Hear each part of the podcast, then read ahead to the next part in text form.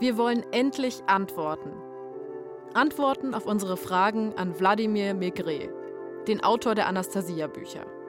Der Mann, wegen dem bis heute seine Fans überall auf der Welt Familienlandsitze gründen. Es sei ihm really important, unsere Fragen zu beantworten. Das hat uns ja eine Assistentin per Mail geschrieben. Trotzdem mussten wir ewig warten, weil er loaded with work sei. Die Fragen beantworten will er aber. In einem Livestream auf seinem YouTube-Channel. Wir sind skeptisch, weil eigentlich wollten wir ein Interview. Jetzt nimmt er halt einfach unsere Fragen und liest sie vor. Und das Publikum sind seine Fans. Trotzdem, wir wollen wissen, wie Wladimir Maigret antwortet. Auf unsere Vorwürfe und auf die Vorwürfe der Leute, mit denen wir gesprochen haben. Wir warten also. Und warten, bis irgendwann ein Video erscheint. Wir klicken drauf, es läuft Gitarrenmusik und wir sehen ein Bild vom jungen Wladimir Maigret. Und im Hintergrund die Tiger. Da steht, wir freuen uns sehr, dass Sie eingeschaltet haben. Auf Deutsch. Und das Interview beginnt in Kürze. Bitte haben Sie noch etwas Geduld. Und dann. Добрый день. Здравствуйте, мои дорогие читатели. Надо было сказать э, Guten Morgen.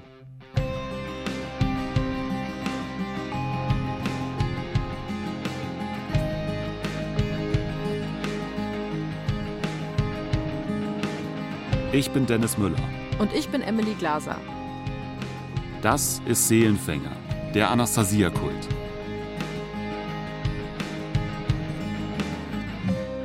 Folge 6. Meister Zeder. In den ersten fünf Folgen dieses Podcasts haben wir gehört, wie die Anhänger die Lehren Anastasias in die Tat umsetzen. Sie besiedeln das Land, gründen Familienlandsitze und versuchen, das Bildungssystem zu unterwandern. Und wir haben gehört, dass sie sich dabei auf eine Buchreihe beziehen. Die klingenden Zedern Russlands von Wladimir Maigret. Dem Buch werfen Fachleute mehrere Dinge vor. Antisemitismus, Rassismus, Demokratiefeindlichkeit und Frauenverachtung. Und damit wollten wir Wladimir Maigret konfrontieren. Итак, приступим. Und so beginnen wir. от журналистов. Они все такие острые. Migré spricht in dem Video Russisch. Ich werde jetzt mit den Fragen der Journalisten beginnen, die sind äh, sehr scharf. Aber oben rechts im Bild ist eine Übersetzerin eingeblendet, eine Leserin seiner Bücher. Und sehr beschuldigend, mich beschuldigend. Aber das macht sie auch zu guten Fragen. Den Rest von Migrés Aussagen haben wir hinterher übersetzen lassen, zur Sicherheit. Wladimir Maigret spricht in eine Kamera. Er trägt ein weißes, altertümliches Hemd mit so schwarzen Kordeln am Kragen. Hinter ihm ist ein Fenster. Und draußen sieht man eine schneebedeckte Landschaft. Und neben ihm steht eine hölzerne Skulptur von einer Frau, Anastasia. Bis heute hat das Video 25.000 Klicks. Auch damals waren Hunderte live dabei. Die Anastasia-Fans chatten währenddessen miteinander, ganz öffentlich. Sie grüßen. Aus Berlin, aus der Schweiz, aus Schweden, Aus Paraguay. aus Burghausen, Baden-Württemberg, alles ist dabei. Unsere Fragen finden Sie übrigens schon blöd, bevor sie Maigret überhaupt vorliest. Am häufigsten kommt der Vorwurf, diese Journalisten sollten mal die Bücher lesen, dann hätten sie keine Fragen mehr. Für unsere Fragen interessiert sich echt niemand. Viele sind auch sauer, weil er unsere Fragen beantwortet und deren Fragen dafür ignoriert. Und Maigret, der startet jetzt. Er liest unsere Fragen nacheinander vor und dann antwortet er drauf. Was haben Sie gemacht, bevor Sie die Bücher über Anastasia geschrieben haben? Diese Frage habe ich detailliert in meinem ersten Buch beantwortet. Na, was habe ich gemacht? Ich war Geschäftsmann und bin mit Handelsschiffen auf dem sibirischen Fluss Ob gereist.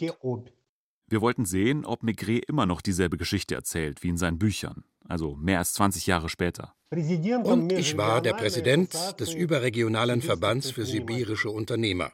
Das können Sie im ersten Buch ganz genau nachlesen. Alles Gute und alles Schlechte.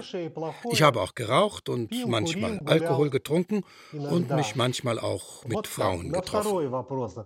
Diese Aussage kennen wir schon mal nicht aus den Büchern. Also sitzen wir so vor dem Video und denken, cool, Wladimir Migré scheint doch offener auf unsere Fragen zu reagieren als gedacht. Dann ging es recht schnell zu den Vorwürfen. Dass Fachleute seine Bücher für rassistisch halten, zum Beispiel. Da ging es um dieses pseudowissenschaftliche Konzept der Telegonie. Kurz, Der erste Sexpartner hinterlässt bei der Frau einen Abdruck und ihre späteren Kinder tragen den dann auch. Das ist ein Konzept aus der Tierzucht, das dort auch schon lange verworfen wurde. Und Maigret bezieht es in seinen Büchern auf den Menschen. Als wir ihn damit konfrontieren, werden seine Antworten kürzer. Mit rassistischen Bewegungen kenne ich mich nicht aus. Weder mit den deutschen noch mit den russischen. Es ist interessant zu erfahren, was genau in den Büchern als rassistisch klassifiziert wird. Also, wo sind diese Textstellen? Diese Textstellen haben wir ja in Folge 2 zitiert. Zur Erinnerung, Telegonie, darauf haben sich auch die Nazis bezogen, im Dritten Reich. Ich verstehe die Verbindung nicht zwischen dem Konzept der Telegonie und Rassismus. Migré verweist dann auf Forschende, die sich mit der Telegonie angeblich auseinandergesetzt hätten. Wir sollten die kontaktieren. Passend zum Rassismus fragen wir Wladimir Maigret auch nach den Rechtsradikalen, die sich hier in Deutschland seiner Bewegung anschließen. Ich kenne mich leider mit der deutschen nationalistischen Bewegung nicht aus. Genauso kenne ich keine nationalistische Strömung in der Anastasia-Bewegung. Kennt er nicht, sagt er nicht, weiß er nicht. Das ist so der Grundtenor. An dieser Bewegung nehmen verschiedene Menschen aus verschiedenen Ländern teil. Aber sie finden eine gemeinsame Sprache. Wäre das jetzt ein normales Interview und kein aufgezeichneter Livestream, dann könnte ich einhaken und sagen, ja, aber genau das ist das Problem, dass die eine gemeinsame Sprache haben. Ну вот, aber wenn Sie die Anastasia-Bewegung unterstützen, dann sind Sie nicht einfach nur Nationalisten. Es sind Menschen, die die Schönheit und die Schönheit der Zukunft unterstützen. Diese Menschen haben anscheinend mehr verstanden als die Experten, deren Fragen ich vorher gelesen habe. Wenn diese Nationalisten anfangen, ihre eigenen Familienlandsitze zu erschaffen, dann werden sie vielleicht gute Menschen werden.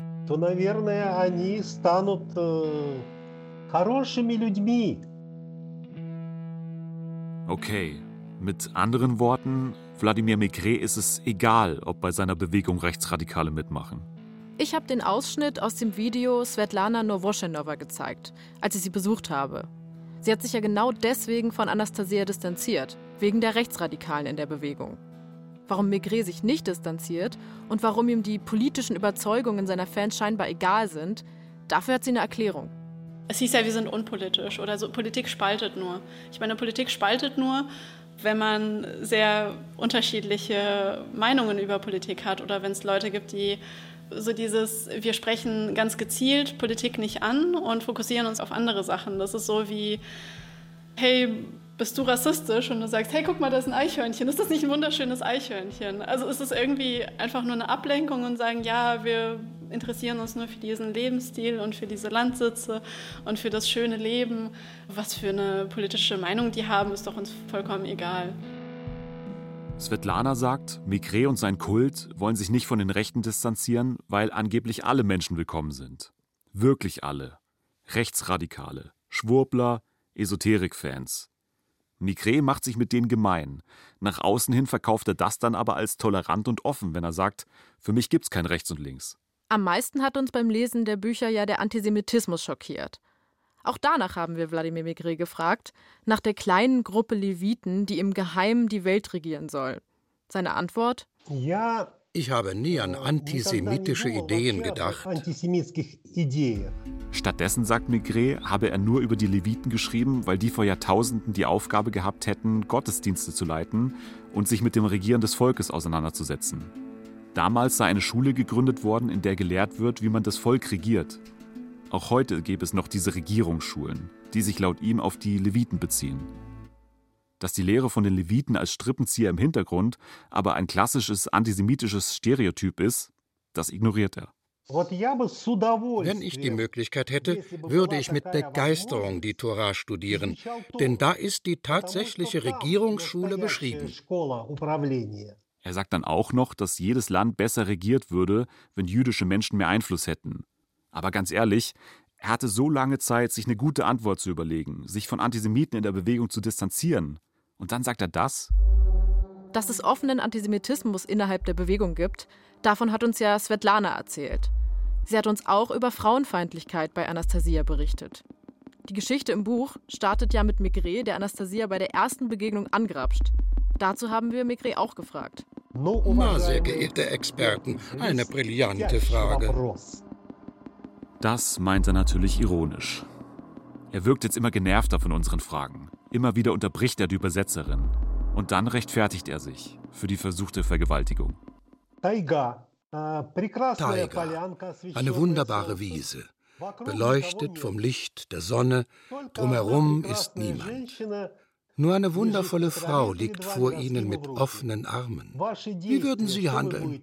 Ich zum Beispiel habe an keinerlei Vergewaltigung gedacht. Okay, aber Anastasia hat das ja anscheinend schon als übergriffig empfunden. Die hat ja buchstäblich gesagt, lass das. Ich habe nur daran gedacht, wie ich dieser Frau zeige, dass sie wunderschön ist. Aber wie soll ich ihr das zeigen? Soll ich ihr einfach mit einem Wort sagen, du bist schön? Wie würde das klingen? Ich habe mich entschieden, es ihr mit einer Tat zu zeigen und habe ihr an die Schultern gefasst. Wenn jemand das als Vergewaltigung ansieht, dann entschuldige ich mich. Maigret sagt auch, dass seine Bücher und die Bewegung ja gar nicht frauenfeindlich sein können, weil Anastasia Künstler zu Bildern und Skulpturen inspiriert hätte. Ja, die Frau wird eigentlich auf eine sehr enge Rolle reduziert, aber ihr wird halt nicht gesagt, du Weib, bleib irgendwie zu Hause und mach den Abwasch, sondern das ist ein Geschenk, das ist so toll, die Frau ist eine Göttin und sie erschafft Leben und dass sie ja erhöht wird und wenn er dann Gedichte und Lieder über sie schreibt, dann ist das natürlich das höchste der Gefühle für sie, dann braucht man auch keinen Feminismus und keine Gleichstellung mehr und Rechte braucht man dann auch nicht. Das entspricht ziemlich dem, was ich auch in Anastasia mitbekommen habe. Svetlana bestätigt, was Wladimir Mikre vorlebt, was in den Büchern steht, das setzen seine Fans in die Tat um. Wladimir Maigret ist also nicht nur Buchautor. Er ist ein Vorbild. Er ist ein Prophet. Weil er derjenige ist, der mit Anastasia Kontakt hat. Das sieht man auch in den Kommentaren. Immer wieder fragen ihn die Leute im Chat, wie geht es Anastasia? Wie alt ist sie gerade? Und wenn man so sehr an etwas glaubt, dann ignoriert man vermutlich Dinge, die dagegen sprechen. Wie den Gerichtsprozess, von dem wir euch in Folge 2 erzählt haben. Damals zur Jahrtausendwende hat Migré ein Urheberrechtsverfahren gewonnen. Gewonnen, indem er zugegeben hat, dass seine Anastasia eine ausgedachte Figur ist. Das haben wir ihn auch gefragt. Warum er nach wie vor behauptet, Anastasia sei echt. Ich sitze jetzt vor Ihnen. Wer bin ich? Ein realer Mensch. Und wenn ihr ein Buch lest, in welchem ich vorkomme, bin ich dann etwa kein Buchcharakter, keine Rolle? Ich bin eine reale Person und ich bin eine Kunstfigur. So habe ich es auch dem Gericht gesagt. In den Büchern ist Anastasia eine Figur und an sich ist sie ein echter Mensch. Wladimir Mikre behauptet also, sie sei beides. Ein Buchcharakter und ein echter Mensch. Was aber nicht sein kann, weil er sonst den Gerichtsprozess nicht gewonnen hätte. Gegen die Frau, die seine Figur geklaut hat. Echte Personen darf man nämlich kopieren, auf die hat niemand ein Urheberrecht. Während das Video läuft, fällt uns eine Sache auf. Eine Sache, von der wir euch noch nicht erzählt haben. Im Live-Chat bei YouTube ist der Name eines Accounts blau hinterlegt der Moderator des Chats. Und dieser Account heißt Zedern Shop. Zur Erinnerung, die Zeder steckt nicht nur im Titel der Anastasia-Bücher, die klingenden Zedern Russlands. Die Zeder ist auch wichtig für die Handlung. Sie ist der Grund, warum Migres Ich-Erzähler überhaupt erst in die Tiger geht und dadurch auch Anastasia begegnet. Und Anastasia, die ernährt sich unter anderem von der Zeder. Die soll magische, heilende Kräfte haben. Der Zedernshop wird betrieben von der Firma Mekre, ein Familienunternehmen. Chef ist Mekres Schwiegersohn, Sergei. Bücher sind nämlich nicht das Einzige, was die Mekres verkaufen. Sondern wirklich alles, was man sich vorstellen kann. Und mit alles meinen wir alles. Immer im Zentrum die Zeder. Die gibt es zum Beispiel als Zedernzapfenöl mit Dosiersystem mit dem schönen Namen Migré Elixier, wie es im Onlineshop heißt. Kostet auch nur schmale 112 Euro. Unter dem klassischen Zedernöl, in Klammern 80 Euro, dankt Familie Mekre sogar Anastasia. Dank ihr haben wir von dieser alten, traditionellen und effektiven Herstellungsart des Zedernöls erfahren, steht da, das derzeit beste Öl aus Zedernüssen in Russland. Und so gut wie überall heißt es, die ganzen Zedernprodukte helfen bei Müdigkeit, bei der Regeneration, bei körperlichen Beschwerden, bei allem eigentlich. Wir wollten wissen, gibt es dafür Beweise? Hilft sowas wie das Migré-Elixier wirklich, wenn einem der Kopf wehtut oder das Bein? Wer als Unternehmer seinen eigenen Namen auf ein Produkt setzt, garantiert mit seinem eigenen Gewissen die Qualität dieses Produktes. Wladimir Maigret erklärt, wie lange seine Familie die Produkte getestet hätte und dass sie genauso gut wie die Zedernüsse damals in der Taiga mit Anastasia seien. Und dann taucht plötzlich eine Hand im Bild auf. Jemand reicht Maigret etwas. Eine kleine schwarze Schachtel mit goldener Schrift. Zurzeit hat Sergei ein neues Produkt auf den Markt gebracht, in Zusammenarbeit mit einer französischen Parfümerie. Es ist ein Parfüm. Im Internet lesen wir den Preis für den Duft. 90 Euro.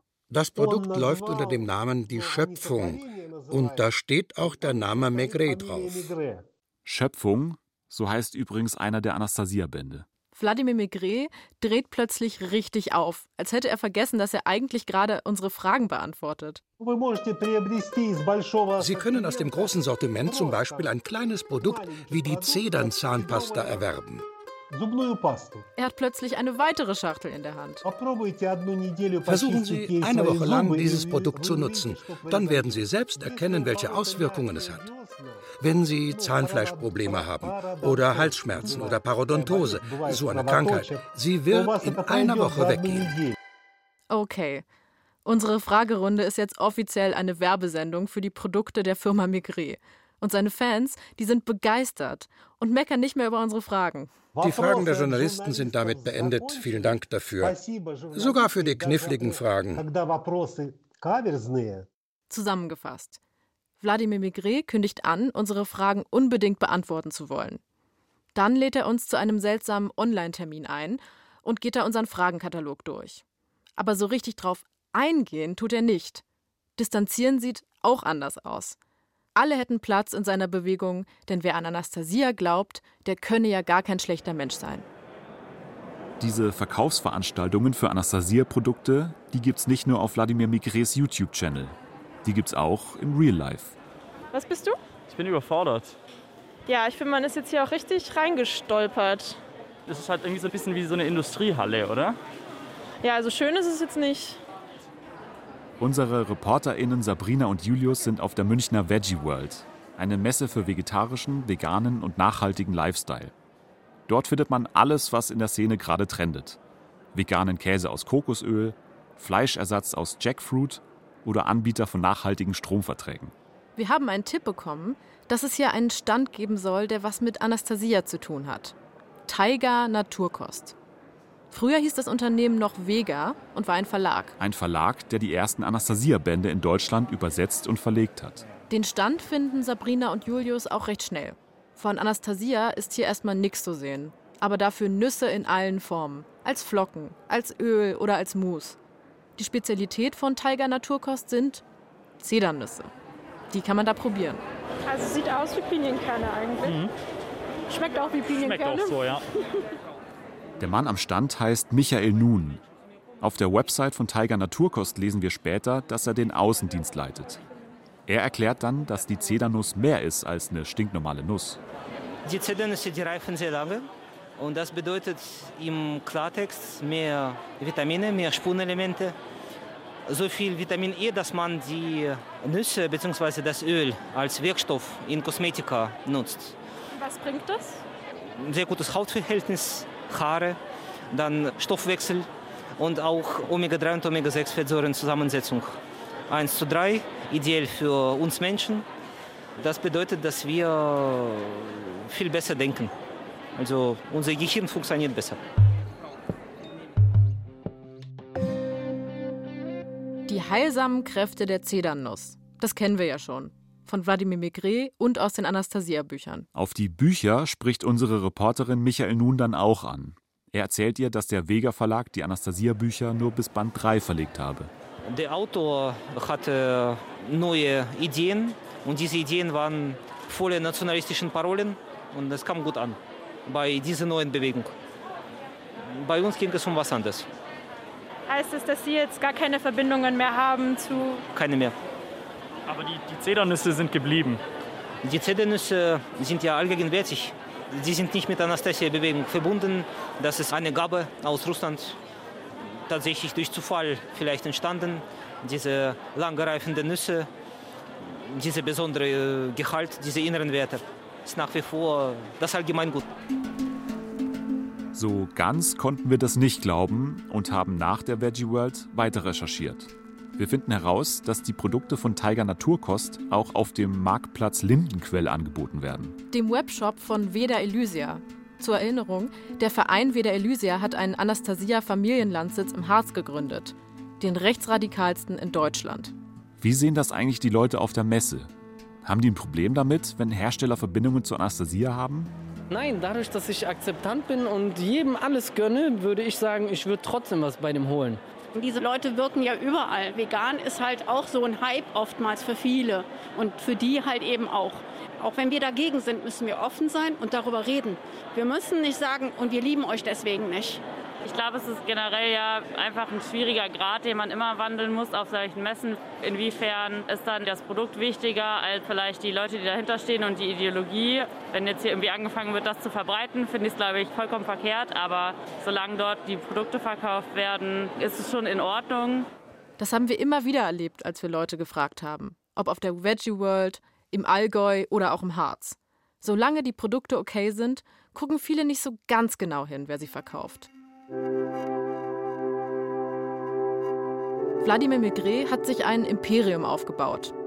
Mit einer Geschichte, die viele Leute anspricht. Mit Heilsversprechen und einem Haufen Zedernüsse. Maigret hat also ein Monster geschaffen. Sein Kult. Der hat sich verselbstständigt. Und nebenbei bringt er ihm Geld. Das hat er geschafft, weil hinter den Fantasy-Büchern und der Zedernzahnpasta eine Ideologie steht. Die ist das, was seinen Erfolg ausmacht. Die Ideologie verbreitet sich. Menschen nehmen sie an, richten ihre Leben danach aus. Die Anastasia-Bücher waren irgendwie für mich so ein kleiner Zufluchtsort. Das ist Julia.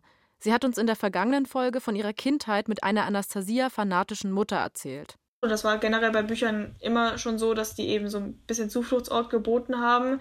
Wenn mir alles irgendwie drumherum zu viel wurde, dann habe ich mich halt an ein Buch gesetzt und gelesen. Eine Zeit lang hat das erste Anastasia-Buch diese Rolle übernommen. Dadurch hat sich natürlich auch die Ideologie so ziemlich gefestigt, würde ich sagen. Und so eine Ideologie, wie Maigret sie verbreitet, die hat Konsequenzen. Ich merke halt, dass ich total isoliert war, bis ich halt so 16, 17 war. Daran, dass ich zum Beispiel, ja, wenn Leute über Star Wars geredet haben oder sowas. Also das habe ich jetzt halt erst vor einem Jahr oder sowas, habe ich das zum ersten Mal geguckt oder so. Das sind so kleine Sachen oder ich weiß nicht, letztens hat ein Freund die Heute-Show erwähnt. Das war jetzt vor zwei Monaten oder sowas und ich habe halt so gefragt, die Heute-Show so? Hä? Okay. Was ist das? Er erklär mal. Das sind halt so Sachen, die halt eigentlich prägend sind, die eigentlich jeder kennt, aber die kannte ich nicht und das kommt jetzt immer noch total viel vor. Jetzt ist Julia 19 Jahre alt. Sich aus der rechtsesoterischen Blase zu befreien, das war für sie ein langer, schmerzhafter Weg. Also generell über das Weltgeschehen so quasi geredet, über Politik und über, ja, über Corona natürlich, dann über Geschichte auch und so und ja, und ich habe gemerkt, wie rechts ich eigentlich bin. Also ich habe echt meine rechten Ansichten verteidigt bis zum geht nicht mehr. Also teilweise saßen wir da bis ein, zwei Uhr nachts dran und haben irgendwie diskutiert und sowas. Und irgendwann habe ich halt gemerkt, wo sind eigentlich meine Quellen? Also was für Quellen kann ich eigentlich vorlegen? Und ich wusste halt, ich kann mich eigentlich nur auf diese YouTube-Videos beziehen von Querdenken TV oder sowas oder Bewusst TV. Und irgendwo war es mir dann halt auch peinlich, diese Videos reinzuschicken. Das war hart. Noch härter war es für Julia, die Menschen zurückzulassen, die am nächsten standen. Den Kontakt zu Mutter und Schwester hat sie abgebrochen. Diese Familie war mein Ein und Alles und das ist halt irgendwann einfach weggebrochen. Und wenn ich darüber nachdenke, so, das ist halt einfach, es ist einfach weg. Das ist so einfach ein Teil von mir, der halt auch irgendwie weg ist. Auch Svetlana, die uns durch den Podcast begleitet hat, hat eine lange Entwicklung durchgemacht. Sie war ausgebrannt und ist dann in die Anastasia-Welt gerutscht. Da klang für sie die Idee, einfach alles hinter sich zu lassen und autark zu leben, super romantisch und easy. Heute versteht sie, dass das auch mit ihrer Lebenssituation zu tun hatte. Also ich denke, jede Person, die gerade nicht komplett so eine Krise hat, ist auch in der Lage zu erkennen, dass das alles ein bisschen sehr idealisiert ist oder einfach wenig realistisch. Aber in dem Moment habe ich mir irgendwie gewünscht, dass es sowas gibt und dass es so einfach geht. Wenn sie jetzt daran zurückdenkt, dann wundert sie sich manchmal über sich selbst. Im Nachhinein denke ich mir auch, wie konntest du das ignorieren und warum hast du nicht direkt gecheckt, dass das irgendwie alles total verquer ist? Gerade bei dem extrem kruden Zeug, das sie da mitbekommen hat. Was ich da auch für Verschwörungstheorien gehört habe. Wir sind irgendein Genexperiment von Aliens und Hunde sind irgendwie in Wirklichkeit domestizierte Bären und ja, dann halt noch vermischt mit einem ganzen Haufen Rassismus. Svetlana hat irgendwie die ganze Zeit schon gemerkt, dass sie solche Aussagen nicht okay findet. Sie versucht es auch immer wieder anzusprechen, aber dann heißt immer, sei leise und dass sie selbst das Problem sei. Irgendwie, erklärt Svetlana, hat sie diesen Gegenwind immer sehr gut ausgehalten. Sie hat sich quasi an ihn gewöhnt. Aber dann erlebt sie was, das wirft sie aus der Bahn. Die Situation ist, wenn man sie von außen betrachtet, vielleicht gar nicht so bedeutend. Für Svetlana fühlt sich das allerdings an, als würde man ihr plötzlich einen Spiegel vorhalten. Bei einem späteren Konzert hat eine andere Frau, die auch neu dann in der Gruppe dazu war, feministische Positionen vertreten. Und ich habe direkt gemerkt, wie so die ganze Gruppe dann so auf sie drauf ist mit, naja, also das ist ja gar nicht so. Und wenn du das so denkst, dass das irgendwie die Frau unterdrückt, wenn sie die Rolle als Mutter und Hüterin des Hauses und sowas hat, dann äh, nimmst du deine eigene Weiblichkeit irgendwie nicht an. In dem Moment legt sich bei Svetlana ein Schalter um. Sie schaut still dabei zu, wie die Frau fertig gemacht wird. Und sie kriegt kein Wort raus, was ihr leid tut, aber ihr wird was klar. Aber gleichzeitig das so von der Seite zu sehen, hat bei mir so die Augen geöffnet, wie da halt auf Kritik reagiert wird und dass das eben kein Einzelfenomen ist, sondern so von der Seite habe ich es irgendwie noch klarer gesehen, dass die wirklich von mehreren Leuten verbal angegriffen wurde und ihr dann einfach Sachen unterstellt wurden, dass die mit sich selbst nicht im Reinen sei und dass mit ihr irgendwas nicht stimmen würde. Jetzt, wo diese Frau an ihrer Stelle ist und sie praktisch sich von außen sieht, da weiß Svetlana auf einmal, egal was sie sagt, sie kann die Meinung der Leute nicht ändern. In den Wochen danach muss sie sich sortieren. Sie realisiert, dass die ganze Bewegung, die sie so lange toll fand, richtig problematisch ist. Und das tut weh. All die gemeinsamen Erinnerungen, die Freundschaften, die sie geschlossen hat, die sieht sie jetzt mit anderen Augen. Svetlana tritt aus allen Anastasia-Gruppen aus, bei WhatsApp und Facebook, und sie bricht den Kontakt ab. Julia und Svetlana, die beiden verbindet eine Geschichte bei Anastasia. Sie verbindet aber auch, dass sie diese Geschichte nicht vergessen wollen. Im Gegenteil, die beiden haben sich mit dem, was sie erlebt haben, genau auseinandergesetzt. Und heute ist es ihr Ziel, anderen zu helfen, um nicht in so eine Situation zu geraten. Julia will Lehrerin werden. Das hat sie uns in der vergangenen Folge erzählt. Und Svetlana hat sich extrem weitergebildet. Zu Radikalisierung, Antisemitismus, Antifeminismus. Dadurch, dass ich so geschockt war, dass ich als eigentlich eher linke Person so reingezogen wurde in so eine Ideologie, die mir eigentlich gar nicht entspricht, hatte ich irgendwie auch viele Schuldgefühle und habe mich da auch irgendwie ziemlich alleine gefühlt. Sie wollte irgendwas wieder gut machen. Heute ist sie freie Referentin und hält Vorträge über psychische Gewalt in religiösen und spirituellen Gruppen. Sie will Menschen beim Ausstieg helfen und dass ihre Zuhörerinnen vor allem eines mitnehmen. Dass vielleicht auch die Gesellschaft ein bisschen offener wird und auch diese Mechanismen versteht, warum Menschen sich so irren und dann auch nicht diese Märchen von dem dummen Nazi hat, sondern auch einfach ja, versteht, dass Menschen sich da rein verrennen können, ohne dass es wirklich dem entspricht, was sie sind. Aber gleichzeitig auch verstehen, dass faschistische Ideologie halt faschistische Ideologie ist, auch wenn es die nette Waldorfschullehrerin ist, die das vertritt und nicht der Nazi, der halt aussieht wie so ein stereotypischer Nazi. Auf unserer Recherche über die Anastasia-Bewegung haben wir gelernt, dass Naturliebe, Esoterik und rechtes Gedankengut zusammenpassen. Und dass diese Kombination gerade in Deutschland auf super fruchtbaren Boden fällt. Und heute, in Zeiten von Querdenken und Corona-Demos, vernetzen sich alle möglichen Gruppen, also auch Alternative und Rechtsextreme. Und wir haben noch etwas festgestellt. Wenn man von der Anastasia-Szene hört, dann klingt es erstmal wie eine krasse Parallelwelt. Aber Anastasia ist gar nicht so weit weg von uns.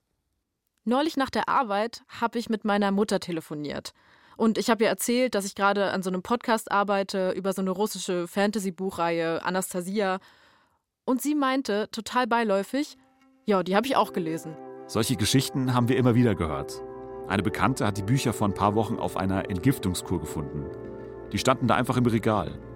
Eine andere war im vergangenen Sommer auf einem Yoga-Camp in Spanien. Und irgendwann haben sich die Campbesitzer dann als Anastasia-Fans herausgestellt. Meine Mutter hat die Bücher vor etwa fünf Jahren entdeckt. Damals war sie ziemlich begeistert von Spiritualität, alternativer Medizin und so weiter. In der Esoterik und der Bioszene scheinen die Anastasia-Bücher also echt ziemlich verbreitet zu sein. Könnte man meinen.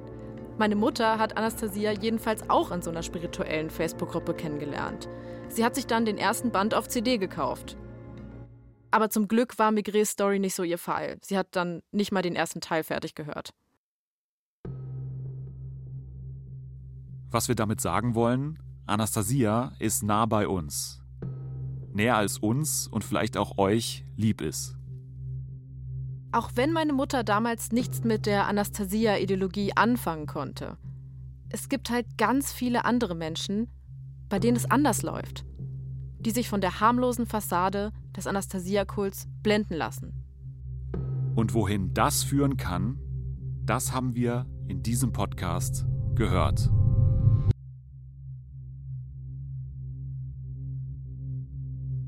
Das war Meister Zeder, die letzte Folge vom Seelenfänger Podcast Staffel 1. Aber ihr solltet diesen Podcast unbedingt weiter abonnieren. Denn hier geht es bald weiter mit Staffel 2. Mit neuen Folgen zu einer anderen Sekte. Wir wollen noch nicht zu viel verraten, aber es handelt sich um eine radikale Bewegung mit Verbindungen in die höchsten Kreise der katholischen Kirche. Bis rauf zu Papst Benedikt XVI. Die AutorInnen von Seelenfänger, der Anastasia-Kult waren Sabrina Höbel, Nico Kappel, Simon Wörz, Tiana Soritsch und wir, Dennis Müller und Emily Glaser. Sprecher Rainer Buck, Carsten Fabian, Peter Lersch und Anton Böck. ReporterInnen Isabel Fisch, Sarah Höger, Lukas Kissel, Florian Kistler, Viktoria Marziniak, Julia Weinzierler und Sarah Zapf. Komposition und Sounddesign Julius Bretzel. Ton und Technik Regina Stärke, Viktor Weresch und Wolfgang Lösch. Regie Susi Weichselbaumer. Redaktion Tillmann Kleinjung und Till Ottlitz. Übersetzerin Maria Fedorova. Seelenfänger, der Anastasia-Kult, beruht auf einem Podcast-Projekt der Klasse 59b der Deutschen Journalistenschule.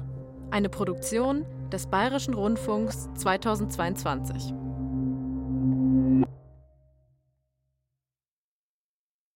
Ein Hinweis noch.